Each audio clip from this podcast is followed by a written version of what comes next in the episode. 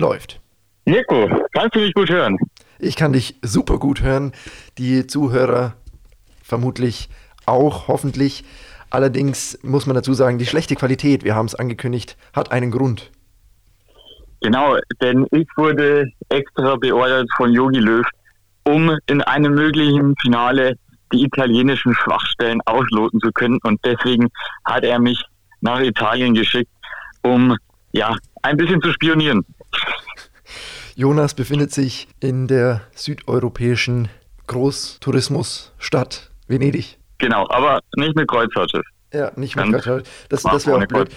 Wir haben ihn quasi, also quasi, quasi rausgeschnitten, aber doch wieder eingefügt, den Jonas. Und damit herzlich willkommen zur 17. Folge des Stufu Sport Talk EM Spezials. Ja, ich habe jetzt nach eben 16 Folgen nicht gedacht, jetzt bin ich doch mal reif für die Insel. nachvollziehbar, nachvollziehbar. Ja, ich hoffe, ihr habt genauso viel Freude an dieser Folge. Bitte entschuldigt eben aufgrund dieser Umstände, dass die Qualität etwas leiden kann, aber äh, ihr seht, wir geben uns die größte Mühe, um euch auch täglich auf dem Laufenden zu halten, denn wir hatten ja gestern zwei weitere Achtelfinals, Mirko. Ganz genau. Aber wir sind euch noch ein kleines Update von vorgestern schuldig. Da haben wir ja bei Redaktionsschluss und Stand von 2 zu 0 für Italien über Österreich in der Verlängerung die Folge beenden müssen. Aber es ging nicht 2-0 aus. Nein, es gab noch einen Treffer der Österreicher. Dann nochmal den Anschluss geschafft auf 2 zu 1 und dann wurde es auch nochmal richtig spannend, die letzten paar Minuten. In der Tat, Sasa Kalajdzic hat in der 114. Minute äh, mit einem äh, Flugkopfball knapp über der Grasnarbe nochmal nach einem Eckball verkürzt, hat allerdings alles nichts genutzt. Auch der anschließende Sturmlauf der Österreicher blieb ergebnislos und die Italiener haben sich mit dem Ein-Tore-Vorsprung über die 120 plus, ich glaube am Ende noch drei Minuten hinweg gerettet und sind in das Viertelfinale eingezogen. War von den Italienern dann am Schluss auch ein bisschen glücklich. War ein bisschen glücklich. Wir haben ja davor gesagt, dass es ein knappes Spiel werden könnte. Und da hatten wir ja mal wieder recht, das hat sich bewahrheitet. Ich habe ja auch gesagt, geht in die Verlängerung und ja, war, würde ich sagen, ein ganz guter Tipp. Stimmt, deswegen haben wir dich ja auch nach Italien geschickt, weil du einfach Ahnung von der Materie hast. Einmal allerdings, wenn du nicht auf Sasa Kalajdzic tippst, schießt er ein Tor. Sabitzer hingegen blieb erfolglos und leider auch Lorenzo Insigne. Mein Tipp hat nicht getroffen, der wurde kurz vor Schluss ausgewechselt. Unfairerweise. Ja, damit äh, steht, glaube ich, weiterhin zumindest nach diesem abgelaufenen Spieltag 5 zu 3. Ja, genau, denn auch am gestrigen Spieltag, als die Niederlande und Tschechien und Belgien und Portugal aufeinander getroffen sind, gab es keinen Treffer von einem der von uns prognostizierten Schützen. Wir fangen an mit dem mit der Analyse der zwei Partien vom gestrigen Tag. Niederlande gegen Tschechien. 0 zu 2 ist das ausgegangen. Kleine Überraschung hier im Achtelfinale. Ein kleines Leben. Ähm, wir haben ja schon mal gesungen, Orange trägt nur die Müllabfuhr.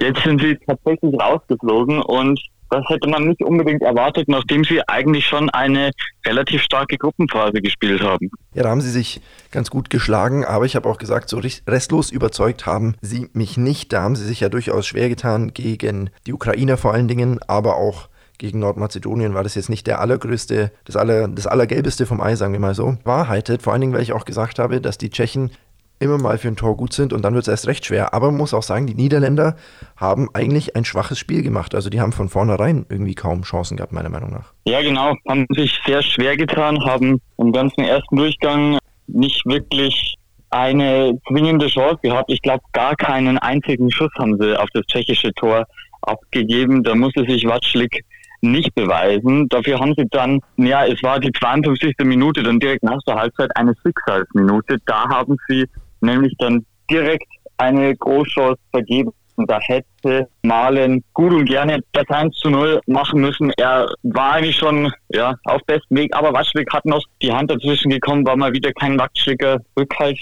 der Schlussmann der äh, Tschechen. Ja. Und ja, Mirko, dann kam im Gegenzug auch noch der Knüppel richtig hart. Ja, richtig vermalendeit. Aha, aha, aha.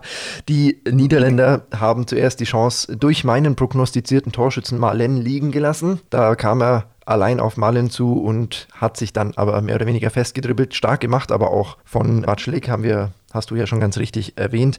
Und dann, wie du gesagt hast, absichtliches Handspiel in der Rückwärtsbewegung von Mathis de Licht. Er schmeißt sich da auf den Ball als letzter Mann. Ansonsten wäre Schick an ihm vorbeigegangen. Und äh, Schick hat dann, nachdem es eigentlich die gelbe Karte gegeben hätte, moniert, dass äh, das doch der letzte Mann ist und er doch dann eigentlich frei durch wäre. Und dann wurde das Ganze überprüft vom VAR und letztlich gab es dann rückwirkend die rote Karte und dann war die Niederländer, die ja bis dahin eh schon nicht gut gespielt hatten, auch noch ein Mann weniger und das hat sich relativ schnell gerecht. Ja, genau. Nur circa zehn Minuten später konnten dann die Tschechen die Überzahl ausnutzen und sind in Führung gegangen. Sie hatten davor dann schon eine gute Möglichkeit durch den Hoffenheimer Kader Schabek. Dennoch musste es dann einen Standard richten. Es war, glaube ich, die 68. Minute, Mirko. Genau, Tomasz Holeš hat den Ball in die Maschen befördert und damit die Tschechen auf die Siegerstraße gebracht. Und von diesem Schock haben sich die Niederländer nicht mehr so richtig erholt, die in der Folge eigentlich auch kaum noch Vorstöße hatten. Es kam noch schlimmer. Hollesch bereitet das 2 zu 0 durch Patrick Schick in der 80. Minute vor und damit war der Kars auch bissen oder gegessen, wie du mich lieber sagen hören würdest.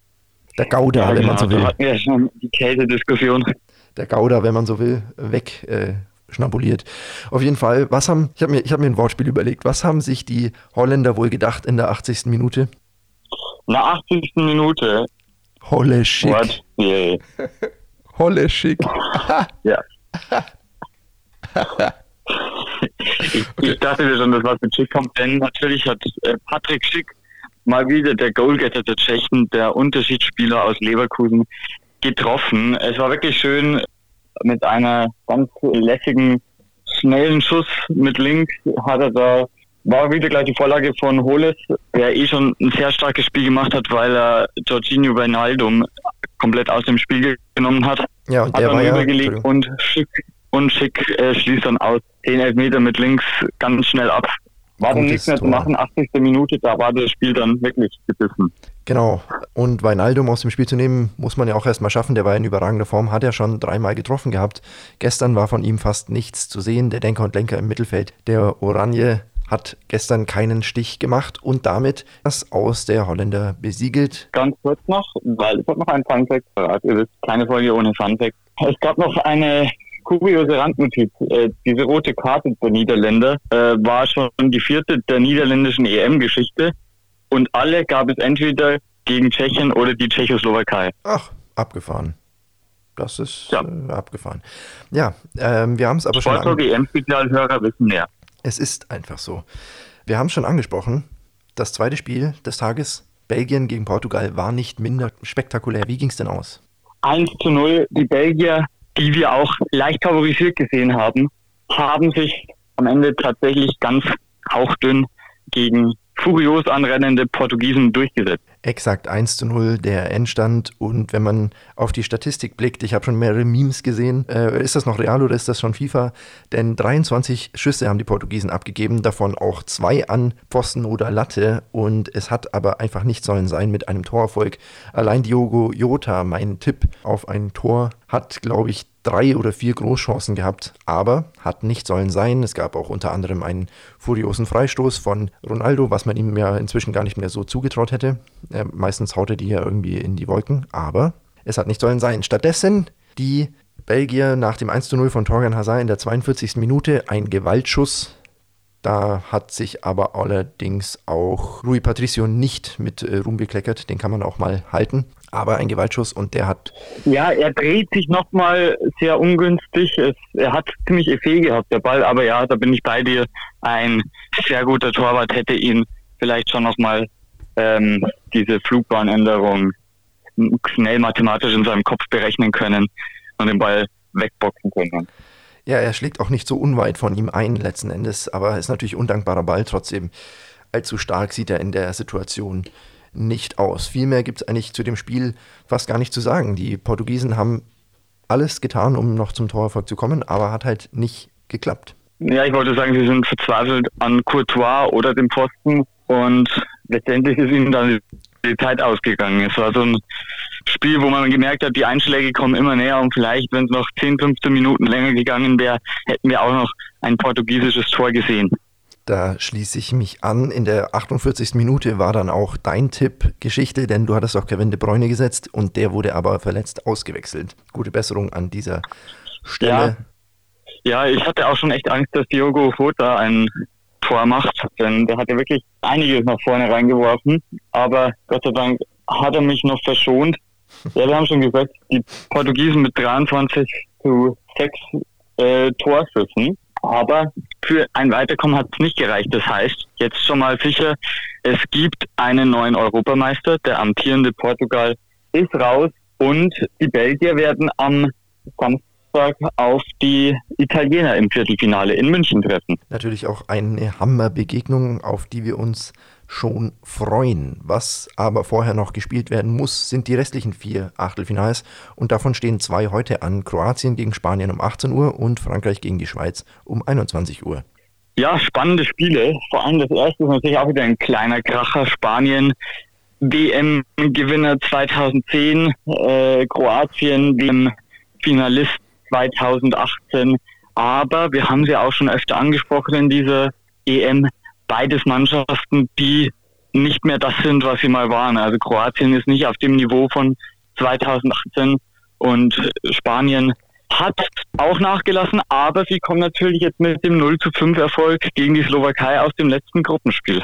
Genau, die haben Rückenwind und was auch noch für sie sprechen könnte, dass einer der kroatischen Aktivposten nicht mitwirken kann, denn Ivan Perisic ist äh, mit Coronavirus positiv getestet worden und fällt für diese Partie definitiv aus. Ja, gute Besserung. Hoffen wir mal, dass sich da nicht noch mehr Corona-Fälle entwickeln und ein ganzes Team infizieren. Ja, ich sehe jetzt auch tatsächlich die Spanier, obwohl wir sie oft schlecht geredet haben, ein bisschen im Vorteil, da sie jetzt doch eben diesen Rückenwind haben. Kroatien ja, wirklich nicht überzeugt hat bisher. Jetzt eben auch noch dieser Rückschlag mit Perisic. Ich könnte mir tatsächlich jetzt vorstellen, dass Spanien auf jeden Fall noch den Weg ins Viertelfinale schafft. Ja, das könnte ich mir auch vorstellen. Allerdings muss ich dir in einem Punkt widersprechen. Wir haben sie nicht schlecht geredet, sie waren schlecht. Das stimmt auch wieder. Bis, man muss auch sagen, es war jetzt keine tolle Leistung bis auf das letzte Spiel gegen die Slowakei und mal schauen, was passiert wäre, wenn da nicht das Eigentor des Torwart das Volleyball-Eigentor, das wir schon besprochen hatten, gefallen wäre ja. und die Tür geöffnet hätte. Von dem 5-0 kannst du dir im Achtelfinale natürlich auch nichts kaufen. Stimmt. Was man auch noch sagen muss, dass die Spanier jetzt natürlich, wie schon erwähnt, Rückenwind haben und auch mit Busquets den quasi den Denker und Lenker zurück ins Spiel bekommen haben vor dem äh, Spiel gegen die Slowaken und jetzt natürlich im Mittelfeld wieder wesentlich sicherer aufgetreten sind vielleicht ein Faktor, um es in diesem Turnier doch noch weiterzubringen, als man ursprünglich erwartet hätte, als wir ursprünglich erwartet hätten. Was kann man sonst noch sagen? Vermutlich spielt Petkovic für Perisic. Klare Schwächung natürlich in der Offensivabteilung. Soll mal lieber weiter Tennis spielen. Ha, haha. Klare Schwächung natürlich für die Kroaten. Und dann harren wir der Dinge, was hier passiert. In der zweiten Begegnung Frankreich gegen die Schweiz rechne ich ehrlich gesagt mit einer eindeutigeren Sache. Was denkst du? Ja, normalerweise schon. Die Eidgenossen haben zwar durchaus Potenzial gezeigt, allen voran Sherdan Shakiri mit einer guten EM bisher, der Kraftwürfel. Aber ja, trotzdem denke ich, dass die Franzosen das Spiel gegen die Schweiz, die ja auch einen französischen Teil hat, gewinnen sollte und gewinnen wird und dann eben auf den Gewinner von Kroatien, Spanien am Freitag treffen wird. Davon gehe ich in der Tat auch aus. Man muss ja auch sagen, zum Beispiel die Schweizer mit in der Gruppenphase mit einer Niederlage, einem Unentschieden und einem Sieg im letzten Gruppenspiel gegen die Türken, wo es ja de facto für die Türkei auch schon um nichts mehr ging. Da war ja so gut wie klar, dass sie eh ausscheiden würden. Insofern durchwachsene Gruppenphase, trotzdem weitergekommen und jetzt ausgerechnet gegen den großen Favoriten. Ich kann mir schwer vorstellen, dass äh, da etwas für die Schweiz zu holen sein wird, aber warten wir es ab. Was man allerdings noch dagegen gegen die Franzosen sagen könnte, ist, dass sie jetzt auch nicht restlos überzeugt haben in der Gruppenphase. Klar, gegen Deutschland haben sie das getan, was sie tun müssen und haben letztendlich auch nicht unverdient gewonnen, aber war jetzt auch keine Glanzleistung. Gegen Ungarn sehr mühsam, fast an den Rand der Niederlage gebracht worden. Und gegen Portugal ja am Ende auch nur ein Unentschieden. Stimmt. Ist jetzt auch mit fünf Punkten aus drei Spielen jetzt nicht das allersouveränste Frankreich gewesen. Das stimmt, was äh, wir auch schon öfter gesagt haben, dass sie immer wieder ins Abseits laufen und sich damit selber den größten Chancen berauben. Sie müssten gar nicht so knapp der, an der Linie stehen, weil sie so schnelle Leute haben, dass sie eigentlich auch im normalen Laufduell mit einem Meter Rückstand äh, die Gegner noch abhängen könnten. Aber sie legen es immer drauf an und meistens geht es in die Hose. Vielleicht kann die Schweiz diesen ja, Fauxpas, um ein französisches, ein französisch angehauchtes Wort zu benutzen, ausnutzen und die Franzosen hier auf äh, dem falschen Fuß erwischen. Da hast du ja bon aufgepasst in der Schule. Ich würde sagen, wir gehen abschließend zu unserem Tippspiel über und tippen wieder aus jeder der beiden Partien auf einen Spieler, von dem wir uns ein Tor erhoffen. Mirko, die Spiele werden knapp. Du musst auch noch ein bisschen aufholen. Deswegen lasse ich dich mal anfangen. Wen denkst du denn im Spiel Belgien-Portugal? Äh, Belgien-Portugal sag ich schon. Da würde ich auf jeden Fall den Tipp wissen. Äh, nee, im Spiel Kroatien-Spanien, wen würdest du denn da nehmen? Ich würde sagen, Pablo Sarabia macht ein, eine Bude für die Spanier. Ich, ich habe selber auch gesagt, dass die Spanier das, denke ich, machen werden. Deswegen würde ich schon auch eher einen Spanier nehmen. Ja, ich sage Pedri noch. Wie bitte? Pedri. Petri, alles klar. Ich Petri, habe es, ich. Ich. habe es notiert. Frankreich gegen die Schweiz. Diesmal darfst du anfangen. Frankreich gegen die Schweiz. Ja. Da, ich, ich bin mal mutig und sage, den Schweizern gelingt zumindest ein Treffer durch Serdan Shakiri.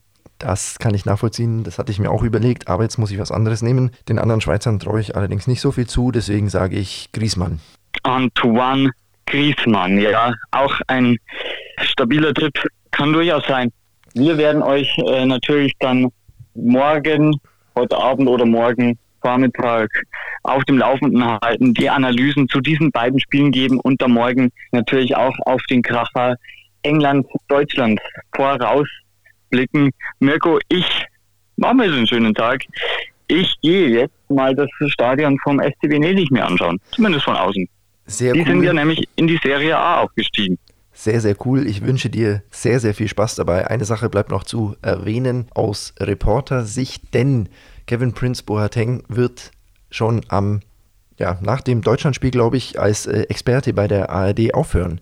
Er wird nämlich zum Trainingsauftakt bei Hertha BSC Berlin seinen neuen Verein erwartet und das erwähne ich deshalb hier und nicht in der regulären Sporttalk-Folge, weil die urlaubsbedingt natürlich ausfällt.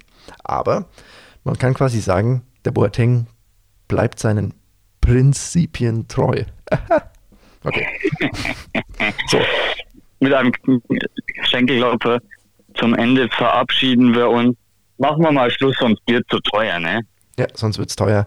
Wir telefonieren ja ins Ausland, beziehungsweise eigentlich EU-Ausland dürfte nicht so schlimm sein. Egal, wir hören jetzt trotzdem auf, weil wir haben auch nichts mehr zu sagen, wie man merkt. Vielen Dank wieder fürs Zuhören allen Einschaltenden. Und äh, gehabt euch wohl, bleibt sportlich, bleibt am Ball, verfolgt die EM, verfolgt den Stufu, liked alles, was wir auf Social Media so machen, folgt uns überall und ja, lasst einfach überall ein bisschen Liebe da. In diesem Sinne, schönen Urlaub an Jonas, schönen Tag an alle Podcast-Hörer und wir sind damit raus. Düsseldorf.